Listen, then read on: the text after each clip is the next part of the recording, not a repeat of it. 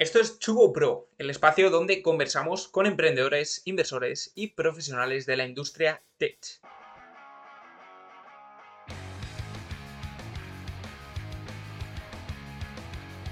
Hoy tenemos con nosotros a Manel Sor, toda una eminencia en el mundo de los videojuegos, que tras más de 6 años en King, la empresa que creó Candy Crush, entre muchos otros juegos de éxito, se ha aventurado a la creación de Games for a Living, la startup que pretende liderar la revolución que está aconteciendo en la industria del videojuego a través de blockchain.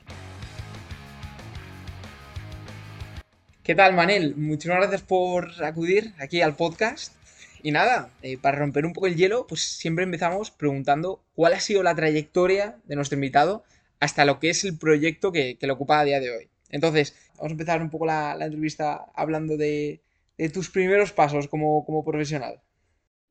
Vale, pues empezamos con un resumillo corto. Eh, yo llevo ahora más de 25 años en el sector de videojuegos y empecé mi primer trabajo profesional en el 97 eh, en Dynamic Multimedia eh, en un proyecto que se llama PC Fútbol. Luego al año me fui al Reino Unido a, trabajar, en, otros proyectos. Trabajé en empresas como Codemasters y la última en la cual trabajé fue Team 17. Y ahí estuve en el proyecto Worms, donde era el jefe de tecnología de la, de la PlayStation.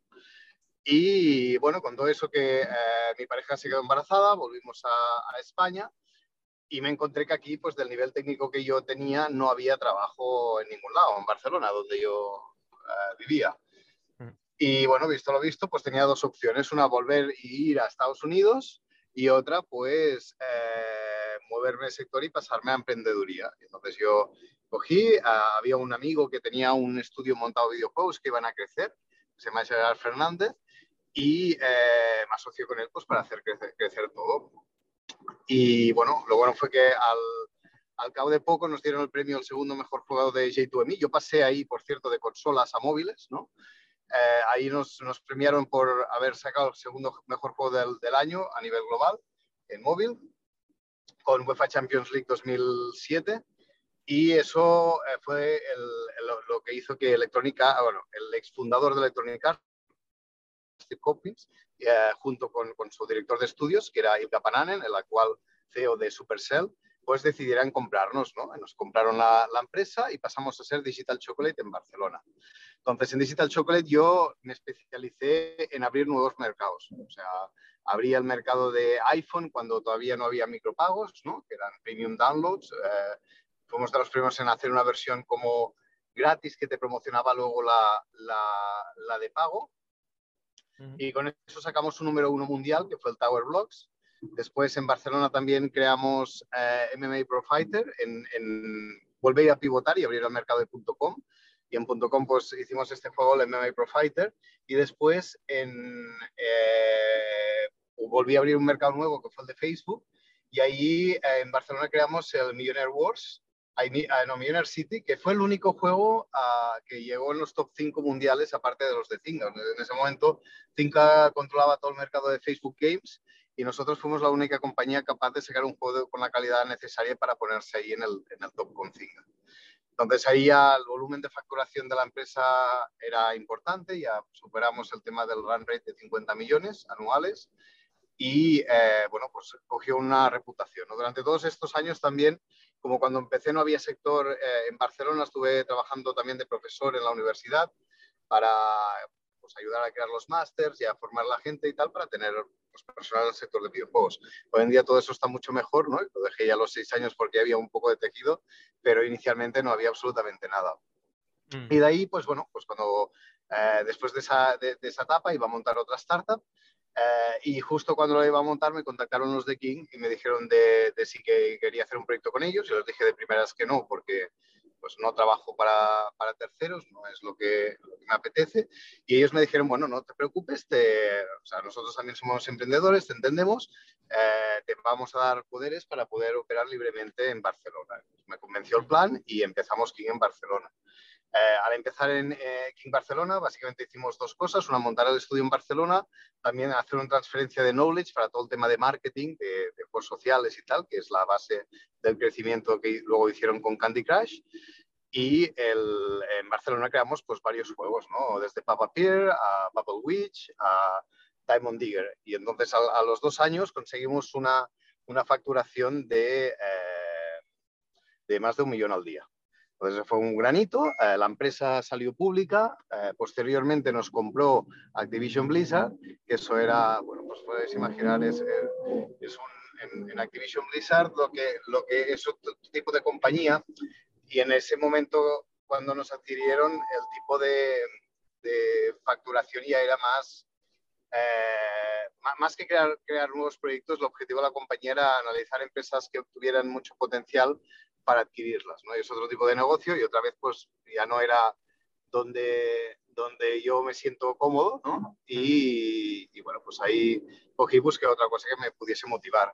En eso primero miré los temas de inteligencia artificial, pero vi lo del blockchain, que ya lo conocía porque en 2011 un amigo de, de Tárrega, que se llama Miquel Pujol, me había introducido el tema de, de la minería, eh, de blockchain, etcétera pero no vi ninguna aplicación en videojuegos en ese momento y ahora sí que vi y bueno, por eso dije, vamos a montar una empresa que lo que quiere hacer es que eh, pues haya gente que con los videojuegos pueda tener una parte de la vida, ¿no? Del día a día pues hmm. solucionada, ¿no?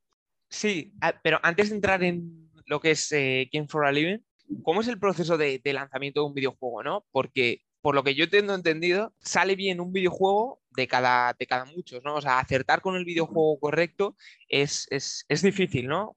Es, duro, es duro. ¿Sabes más o menos cuántos juegos salen al día? Pues eh, menos del 1%, ¿no? Ahí depende de dónde pongas la barra, para que te hagas una idea, cada día más o menos salen eh, entre todos los juegos de las plataformas unos 4.000 juegos al mercado, ¿vale? Con lo cual, si fuera un 1%, cada día tendrías 40 40 juegos que estuviesen más o menos bien. No sé cuántos tú estimas que puedes tener cada día, pero básicamente eh, eso es lo que te determinaría el ratio, ¿no? Eh, es una barbaridad de juegos que salen cada día. Entonces, eh, ¿cómo lo hacemos? Es una mezcla de muchos temas, incluidos algunos muy filosóficos profundos. Lo podéis ver en el trabajo que hicimos en King Barcelona y se publicó parte de ello en la revista Nature por temas de, porque eso tiene un interés general en la comunidad científica. Si buscáis Manel Sort y Nature, eh, veréis ahí el artículo que publicamos explicando varios temas de cómo funciona lo que es la, eh, como, como, seres humanos, la, la, parte de entretenimiento, que es lo que nos hace que una experiencia nos guste o no. Las bases de, de, de los productos de hoy en día que, que, que hemos hecho, empezamos nosotros eh, bueno, yo he sacado más de 60 juegos, pues me he equivocado un montón de veces. Me acuerdo que las primeras veces era, me junté con toda la gente y, en, el estudio decir, venga, va, ¿qué juego queréis que puede funcionar? Y será el siguiente hit, ¿no? De, ese mm. punto al punto actual, ¿no? Que hay, bueno, pues a base de equivocarme, ¿no? Pues hemos aprendido un montón de cosas.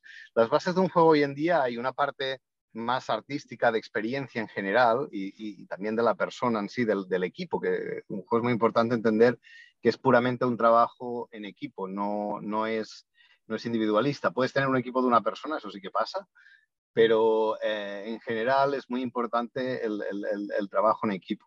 O sea, es decir, desde el inicio, haciendo una analogía de un videojuego con un producto, ¿cómo, cómo empiezan a hacer? Eh, ¿Tenéis una idea? Posteriormente empezáis a, a, unir más ingenieros de ese estudio al equipo o, Sí, sí, para poner una analogía, porque si veis el texto es más complicado, como lo explica él, pero yo os pondría una analogía más, más fácil que sería, eh, eh, imaginad que hay una puerta, ¿vale? Y yo, yo, yo os digo, venga, va, eh, vamos a coger y vamos a abrir la puerta y cuando abramos encontraremos una habitación y ahí hay un puzzle para resolver, ¿vale? ¿Cuánto tiempo tardaremos en resolver el puzzle? Sí, Pablo, el, ¿cuánto tardaríamos en, en, resolver el puzzle que está detrás de la puerta? Pues, tú me dirías, pues Manel, ¿Qué tipo de puzzle es? Me preguntarías. Primero te diría, no, no, es que no sabemos qué hay. Sabemos que es un puzzle. Me han dicho que es un puzzle pero, y tenemos que decir cuánto tardaremos. Pues tú y yo diríamos, vale, pues con los puzzles que hemos hecho, hemos hecho algún room escape, hemos hecho puzzles de estos de toda la vida, eh, tal, pues no sé, eh, cinco horas, ¿vale? Pero realmente esa primera estimación solo se basa en dos cosas, la cantidad de puzzles que hemos hecho antes, ¿vale? Y, el desconocimiento total, o sea, una estimación de, ya podamos ser más optimistas, pesimistas, ¿no? Pero no podemos estimar. Ese tipo de negocio es el tipo uno. Tú vas a, a resolver algo que no has hecho nunca antes y que no sabes qué va a pasar, Este tipo de negocio requiere de que no haya procesos y que sea muy abierta la forma eh, de trabajar para, y, mentalizar al equipo de que cuando se está trabajando no se sabe lo que se está haciendo, se está haciendo investigación, no se está ejecutando de por sí. El siguiente tipo de negocio es cuando tú has entrado a la habitación, has empezado a hacer y te pueden, básicamente tienes dos resultados posibles. Uno, que veas que el puzzle eh, es irresoluble o que te encuentras que el puzzle es resoluble con una cierta cantidad de tiempo. ¿no? Pongamos que en este caso el puzzle fue resoluble y lo resolvimos en eh, seis horas. ¿vale? En ese momento, para empezar, ya tenemos certeza de que el puzzle se puede resolver. Eso te da mucha seguridad. Y segundo, si tenemos que volver a hacer el puzzle, ya instintivamente empezaríamos, imaginad que nos hemos encontrado un puzzle de los típicos de piececitas, instintivamente ya dices, vale, pues pongo una, va, eh, Pablo, busca las, las, esquinas y yo busco a, las rectas de tal. ¿no? Empezaríamos a crear formas de cada vez acelerar cómo hacer ese mismo puzzle. ¿Vale? Mm. Esto es un negocio de tipo 2. Cuando ya has hecho una vez, has tenido éxito, lo entiendes, replicas y lo que haces es tunear y, mejorar. Y, y, luego hay la, la, fase 3 del negocio, que es, imaginad que ahora hemos hecho esto durante tres años eh, nos ponemos aquí a hacer el puzzle y bueno, es que quitamos, empezamos a quitar procesos, porque lo de las esquinas y las rectas no sirve nada, porque yo con la pieza ya sé dónde va, o sea, la veo y ya la pongo directamente donde va, ¿no?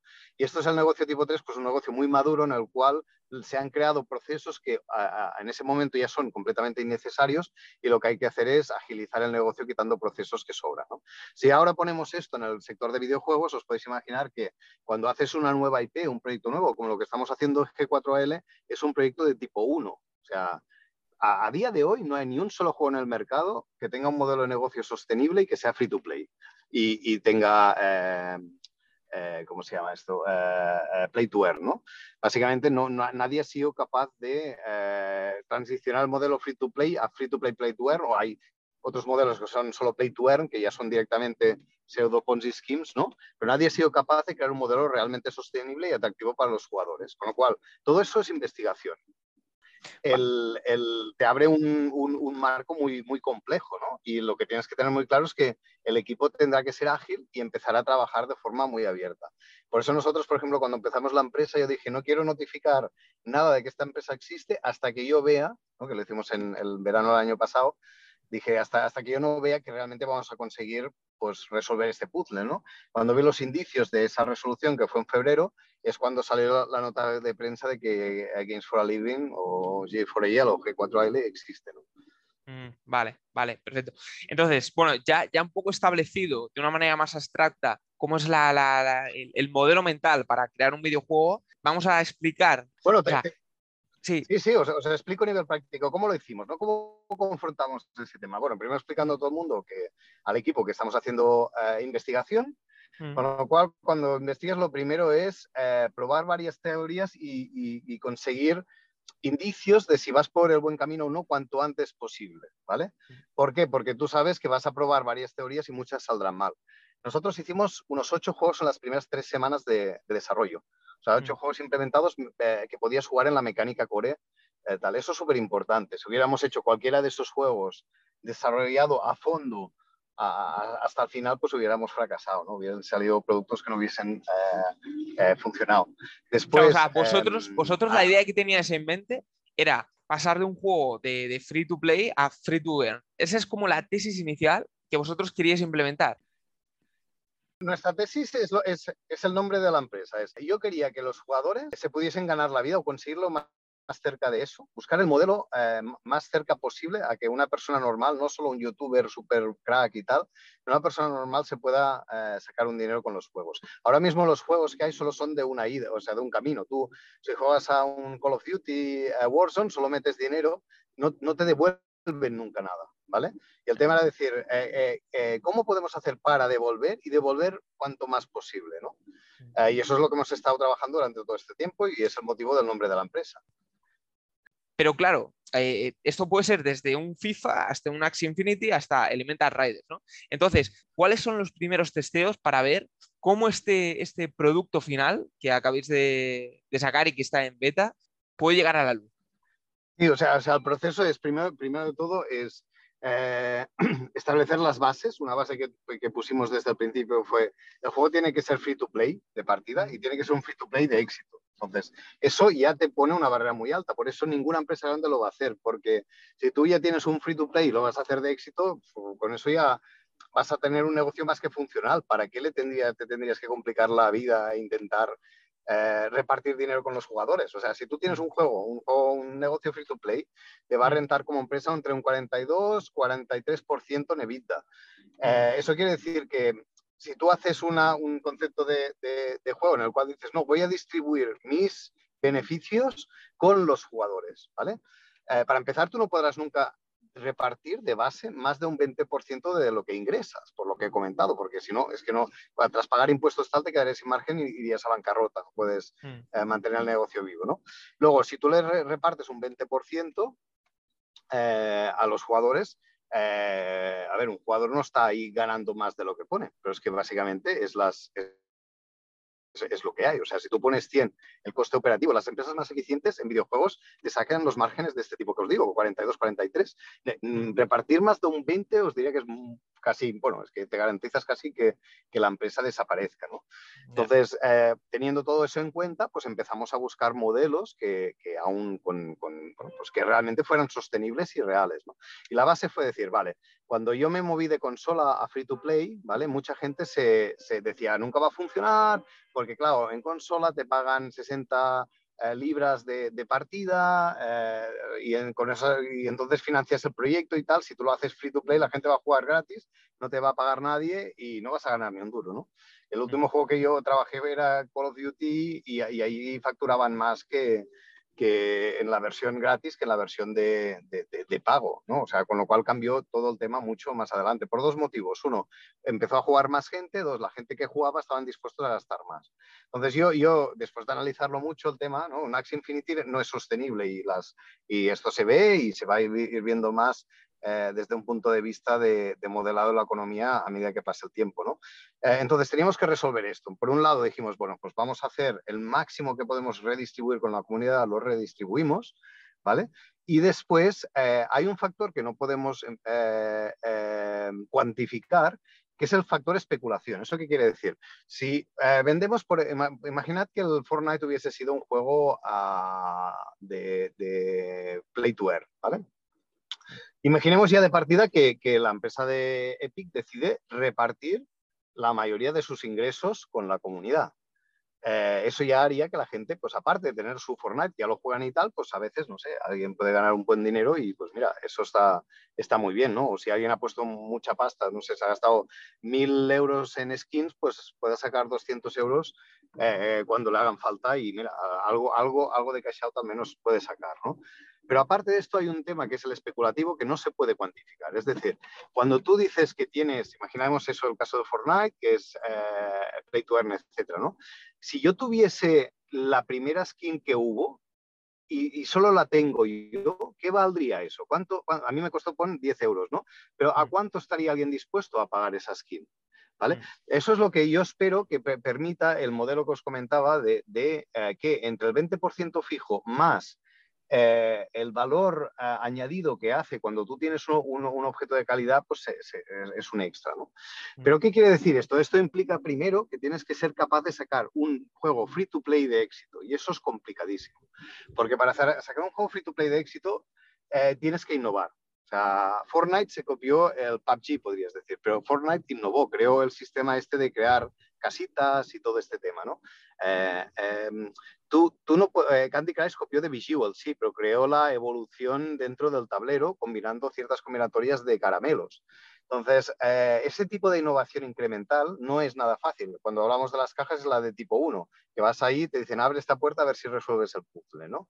Entonces, claro, nuestro proyecto era muy complejo porque tenemos, por un lado, el tema de innovar, requerimos innovar y hacer un juego free to play de éxito, más teníamos que crear un modelo de negocio pues, sostenible. ¿no? Ahora ya por lo que os estoy explicando parece bastante obvio, ¿no? El tema este de una distribución de capital, eh, más los NFTs y tal, pero eh, tiene muchas implicaciones y mucha complejidad.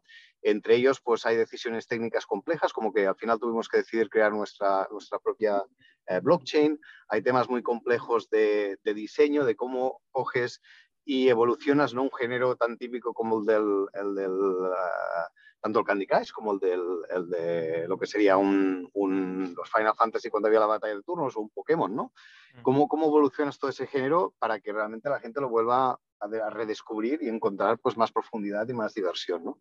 Mm. Y, y, bueno, en eso estuvimos, por eso era mucho riesgo lo que yo veía y ahora lo veo más claro porque empiezo a ver muchos indicios de que, de que los problemas que teníamos los hemos ido resolviendo.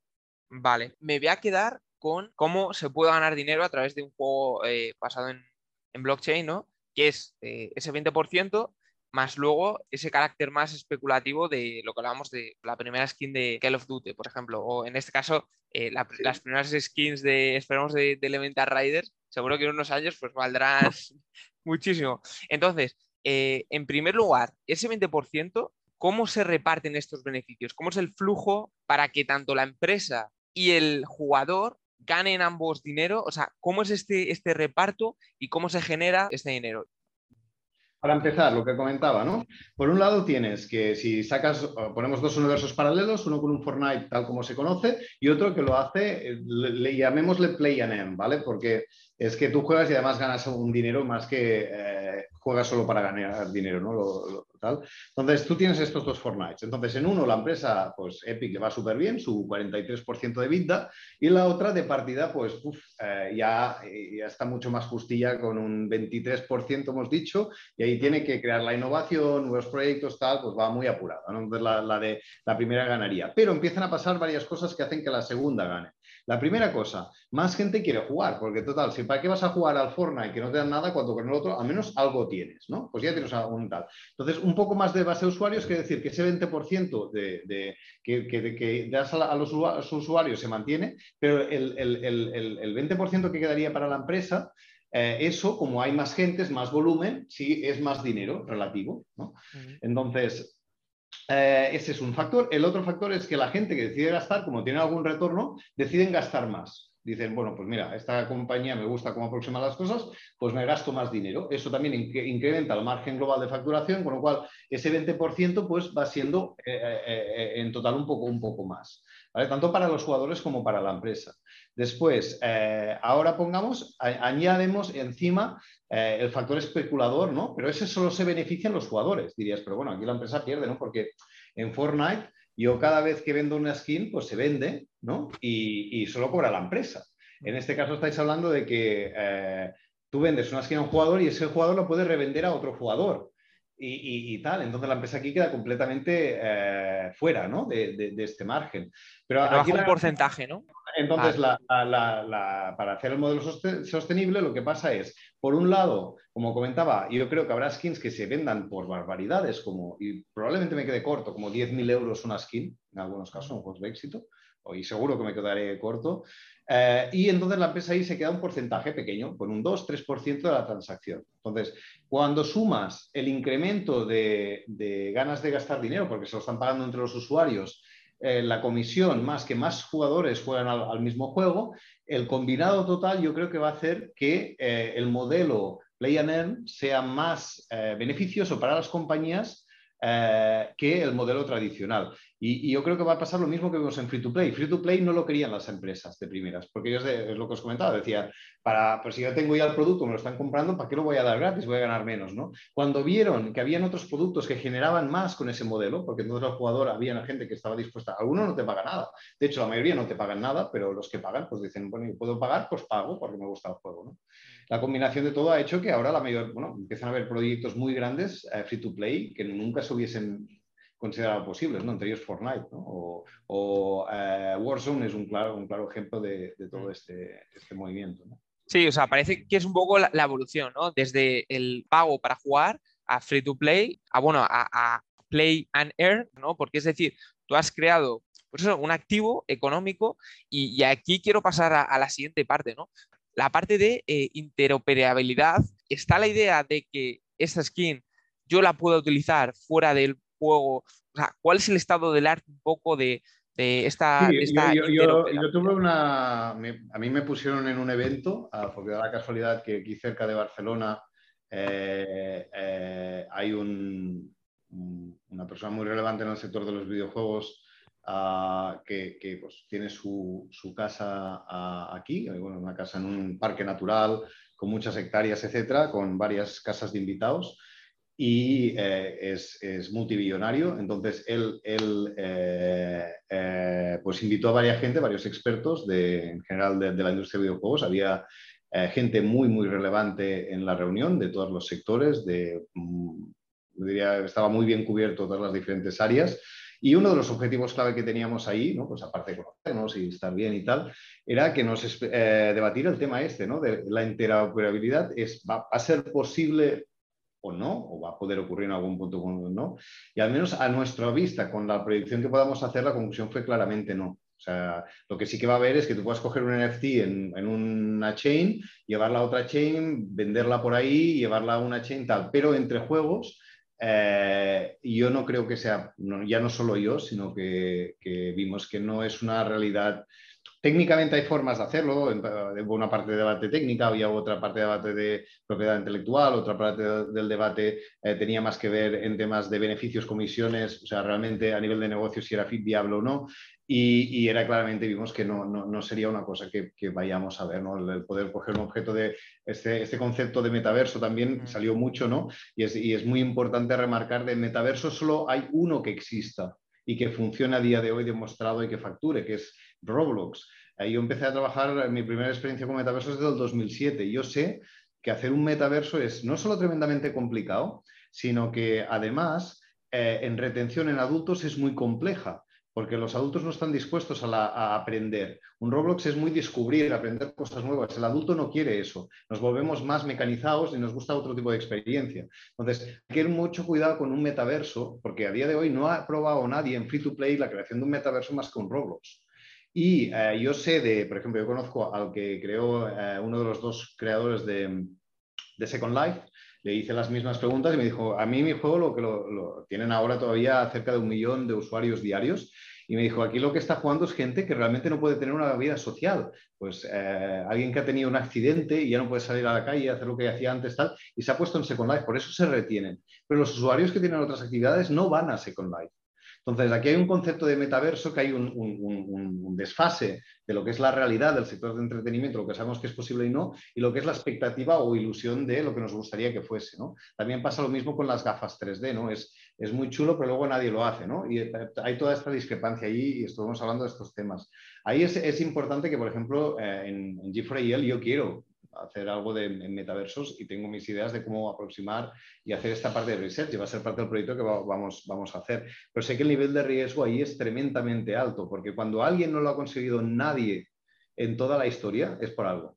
no es una casualidad total. ¿Y, qué, ¿Y, qué, indicios tienes un poco de, de, qué es lo que quieres hacer o por dónde tirar? ¿no? Porque vemos cómo evoluciona toda esa idea del metaverso, pero realmente los que lo tienen que ir creando y evolucionando son personas como tú, ¿no? Que, que, bueno, que está en el sector, porque claro, luego estamos, eh, o sea, luego hay un velo también bastante importante sobre qué es el metaverso y qué es un mundo virtual, ¿no? Que no es... Bueno, es, la evolución. A ver, la única diferencia que habría entre un Roblox y tal es como coger un free to play, ¿no? Y le pones luego una parte de play to earn, ¿no? Una evolución de mm. modelo de negocio.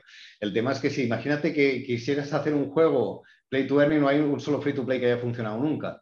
Entonces, preocúpate, porque quizás a la gente no le gusta esa actividad, te estás vendiendo una mm. cosa que no le interesa, ¿no? Ha habido, eh, había varios metaversos, creo que era Sandbox, que iba, estaban fatal de negocio, hasta que salió el hype este por la media. Eh, esto, yo he hablado con la, los de EVE Online, el creador de EVE Online, el de, el de Second, el, sí, el de Second Life, tal, esta gente te lo explica. Ahí tuvieron grandes hypes por tema de, de, pues de media, que te promociona, que dan esta ilusión del Second Life, ¿no?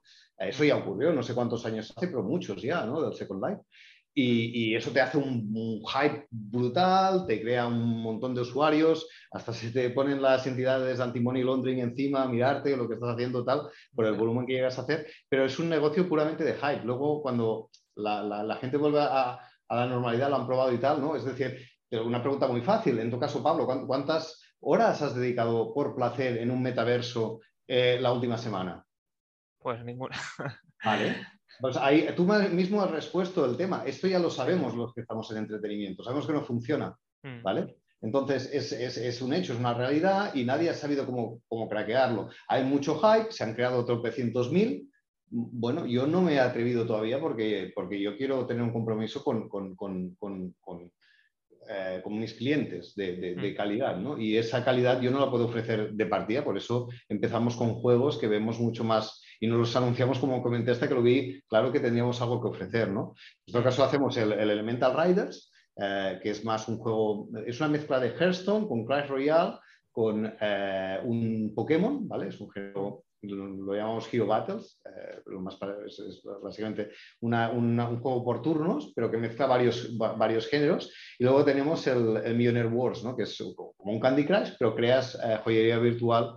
Y como en el equipo tenemos Javier eh, León Carrillo, que ha sido considerado uno de los mejores artistas digitales del mundo, no porque lo diga yo, lo dicen terceros y tal. También, aparte de un Goya, tiene nominado a un, a un Emmy por los créditos de Crown un bagaje brutal. Él, va a crear las NFTs para eh, Millionaire Wars, es muy espectacular el trabajo que hace.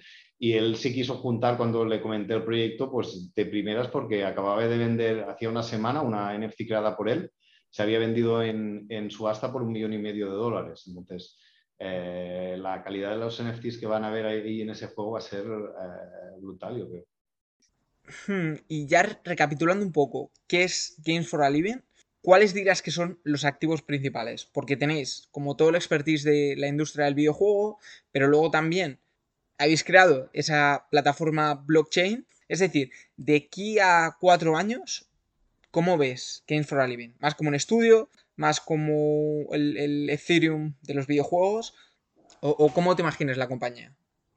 Sí, sí, sí, está muy claro. Por un lado, eh, en, resumen, en resumidas cuentas, por un lado, nosotros provisionamos una plataforma que incluye una chain ¿vale? Tuvimos que crear una blockchain porque no hay ninguna blockchain y, eso es un debate en más detalle, y quizás otro día, que eh, eh, realmente funcione a día de hoy. Las únicas fiables que yo creo que hay es eh, Bitcoin y Ethereum.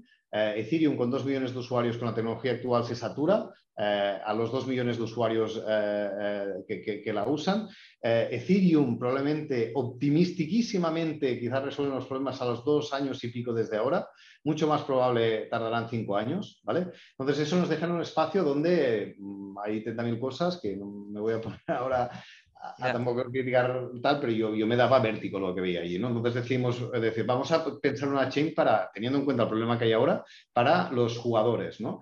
Y lo que vimos primero es que hay que crear una chain transparente. nuestra chain está hecha de una forma que cualquier estudiante de universidad podrá bajarse la, la blockchain, hacer unos tools y poder leerla. ¿Vale? O sea, podrá ver todo lo que está pasando y tal, y habrá mucha más transparencia con que con las blockchains eh, que vemos actualmente. Aparte de esto, las fees son eh, irrisorias y, después el tema de estabilidad, eh, seguridad y escalabilidad, pues que, están todos resueltos, ¿no? Y un paréntesis, o sea, ¿cuál el proceso de creado de una blockchain propia? Imagino que debe ser un melón bastante. Bueno, es una, bueno, no es una cosa que planeásemos, ha sido consecuencia de que no hay ninguna solución. Claro. empezamos a, valorar, testear plataformas, tal, vimos que nada nos podía realmente dar una solución para los gamers y, nos vimos forzados a ello. Entonces, cuando tú creas una plataforma, igual que eh, Nintendo tiene su máquina, el hardware, y luego pues tiene su Mario y Zelda, o, en un caso más de engines tendríamos a Epic Games, ¿no? que lo promocionan con el Fortnite y el, y el eh, Gears of War. En nuestro caso tenemos que tener los, los, juegos insignia. Estos son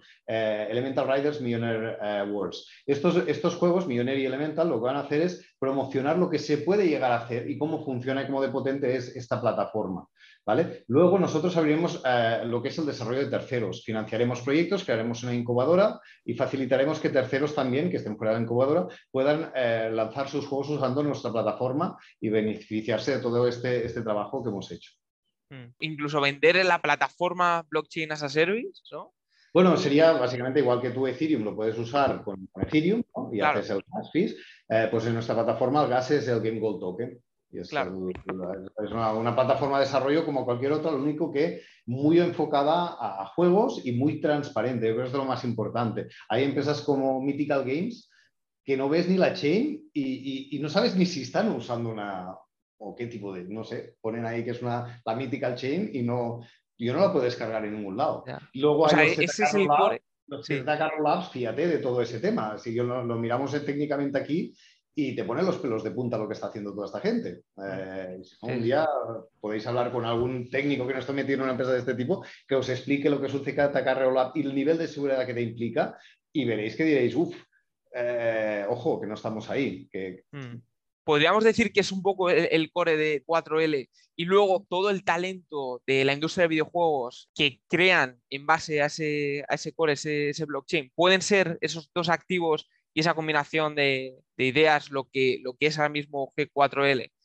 Sí, la, gracia va a ser aquí ver si, pues, al fin y al cabo, lo, determinarán los usuarios, ¿no? Si realmente conseguimos lo que queremos, que es que uno pueda jugar un juego igual de divertido que lo que tiene por ahí, pero además saca un beneficio, y no es un beneficio eh, piramidal que les pedimos 200 euros y luego lo repartimos con todos hasta que nos quedamos que no entra nadie más, ¿no?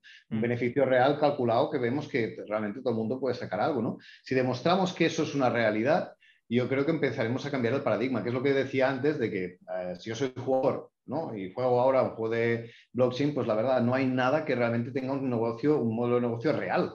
Y mm. eso es un problema, porque quita mucho la... Y aparte de haber 30.000 estafas. O sea, eh, bueno, eso pasó, en Free to Play pasó lo mismo. Me acuerdo que me molestó mucho que sacaron una aplicación en, en el App Store que le dabas a un botón y te cobraba mil euros. ¿no? Y, era simplemente, había un diamante y te decía, pulsa aquí si eres rico, y pulsabas y te decía no sé qué y te colaba, ¿no? Y yo decía, uff, esto, yo no, no, no obviamente yo no, no, no, me tomaron el pelo, pero me molestó mucho porque cosas como esta desprestigiaban el trabajo que yo estaba haciendo, que realmente era decir, bueno, pues que la gente pueda jugar gratis y, si puedes luego pagar, paga, pero si no puedes pagar, que al menos puedas disfrutar del juego. Y sobre todo que no te hagan lo que pasaba hasta entonces, porque, bueno, tengo muchas anécdotas, eh, por ejemplo, con, con con Juan Montes, que llevaba todo el tema de, consolas en, de PlayStation, le pregunté por qué no innováis más, ¿no? Etcétera. Y me dijo, me, explicó un caso, ¿no? En el cual él había pedido que un juego muy chulo, e innovador, lo pusieran y lo promocionasen. Al cabo de cierto tiempo vio que el juego no estaba en ninguna chart, fue a marketing a preguntar qué había pasado y dijeron, es que el mismo dinero lo ponemos en Gran Turismo y facturamos mucho más, ¿no? Entonces, era todo un ciclo que tú conseguías buen review, que hasta pagabas al reviewer, te ponían un review súper bueno, todo el mundo te compraba lo que las revistas te decían y daba igual si el juego era bueno o malo, te lo compraban igualmente. ¿no? Y bueno, hasta que se cambió todo el paradigma, ahora los juegos tienen que ser de calidad para estar ahí arriba. Sí, crear esa marca, ¿no? Pues nada, Manel, muchísimas gracias por haberte pasado por aquí a, a contarnos qué es lo último sobre la industria del videojuego y, cómo el blockchain lo está, la está transformando, ¿no? Ya, ya nos mantenemos informados sobre, sobre qué es lo último en, este espacio. Ya, ya, te comentaré, Pablo, cuando vayamos sabiendo más, pues eh, te digo. Claro. Sí, sí, sí. Y hasta aquí el programa de hoy. Muchísimas gracias a todos los que nos habéis escuchado. Espero que hayáis disfrutado de esa entrevista. Y ya sabéis, si os ha gustado, no olvidéis suscribiros. Nos vemos en el próximo programa.